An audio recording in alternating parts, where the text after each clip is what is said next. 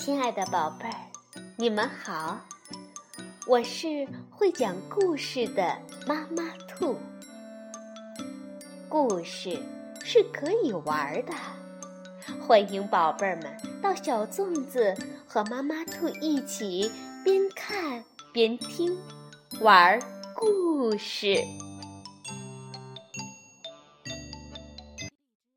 宝贝儿，晚上好，欢迎收听。妈妈兔的花样故事。今天我们要讲一个美丽的童话绘本故事，《留在夏天的雪人》，是由杨海林著，金草莓动漫绘，新蕾出版社出版。雪人是个很小的孩子堆的，所以个子很小。虽然他努力站直，还是没有人注意到他。他的身后还有一个雪人，要高大的多，而且他还有两撇胡须，是枯树叶做的。小雪人想：如果我站在他的肩上，肯定能看得很远。我是你的爸爸，有着两撇枯树叶胡须的雪人说道：“为什么呀？就因为你的个子很高，就因为你有两撇树叶做的胡须吗？”是呀，爸爸们都有这样的两撇胡须呢。说话的是第三个雪人，这是一个。用红辣椒做嘴巴的雪人，她成了小雪人的妈妈。面对着爸爸妈妈，小雪人很幸福。小雪人真的太矮了，松鼠大婶提着一篮子松果走来，一不小心就踩到它了。小雪人的妈妈不高兴地说。哦，你看，你踩到我们的孩子了！啊，真是对不起呀！松鼠大婶低下头找了半天，才发现了小雪人。松鼠大婶送给小雪人一枚种子，小雪人兴奋地用小小的手掌捧着这个圆圆的小东西，左瞧右瞧。生怕它不小心长了翅膀飞走了。嘿，这是什么种子呀？松鼠大婶回答说：“呃，这是花的种子，你可以把它种在花盆里。到了春天，它就会发芽；到了夏天，它就会开花。”啊，真神奇呀！小雪人惊讶地说：“小雪人问爸爸，春天什么时候到呀？”用两撇枯树叶做胡须的爸爸说：“呃，我们消失的时候，就是春天到了。”小雪人又问妈妈：“那夏天？”什么时候到呀？把嘴唇涂得鲜红的妈妈说：“ 春天之后就是夏天了呀。”小雪人恍然大悟：“嗯，这样我们不就看不见它发芽开花了吗？”嗯，这枚种子对我们。真的没什么用处，呃，也许你可以把它送给麻雀先生，让他当点心吃。”爸爸说道。小雪人可不愿意就这样把种子送给麻雀先生吃掉，他小心地捧着种子，仿佛感觉到。这枚种子小小的心脏在他的手里砰砰的跳呢。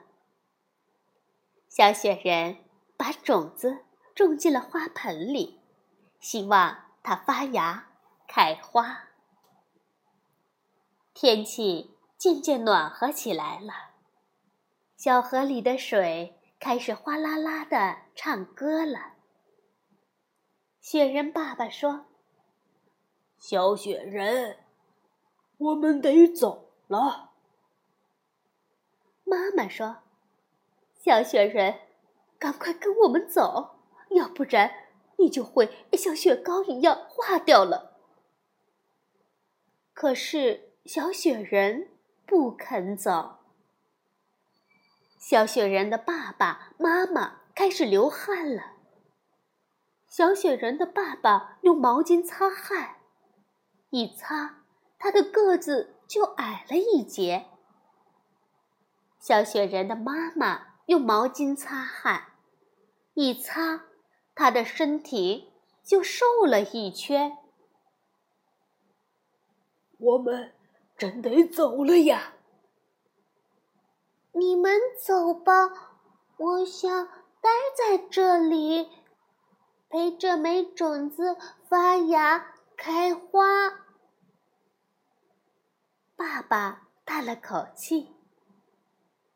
唉，那我们把你放进冰箱吧。到了今年冬天，我们回来又可以看见你了。小雪人的妈妈抱起小雪人，把它放进冰箱，嘱咐道：“不要随便跑出来啊！”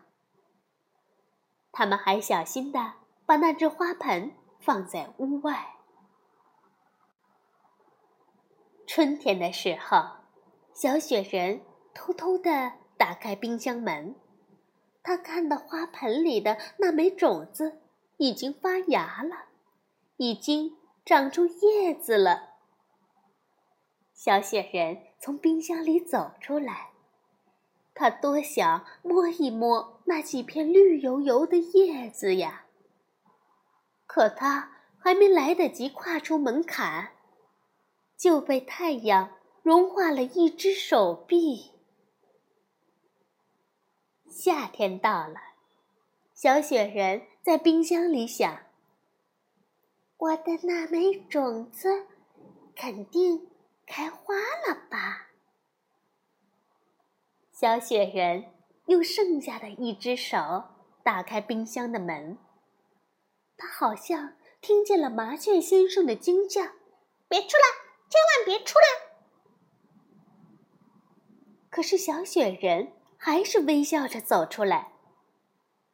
太阳很刺眼，白花花的。每走一步，小雪人就在地上留下两个湿湿的脚印。他没有看见花，他只看见一盆蔫头耷脑的叶子。那些叶子也看见了他，他们努力的想站直一点儿，欢迎小雪人。小雪人用唯一的一只手托起了花盆。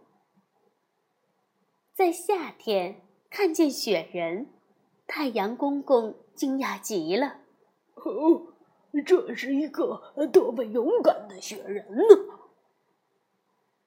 太阳公公睁大了眼睛。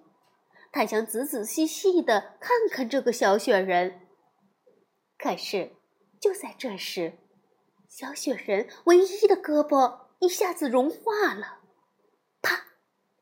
花盆掉在地上碎了。冬天来了，小雪人的爸爸妈妈回来了，他们站在那里发愣。我们可爱的儿子呢？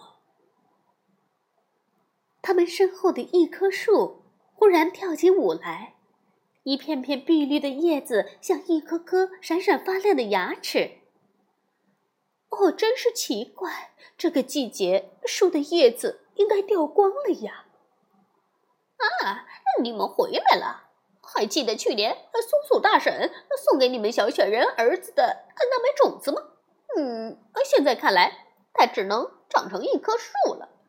在它最需要水的时候，小雪人把自己融化了。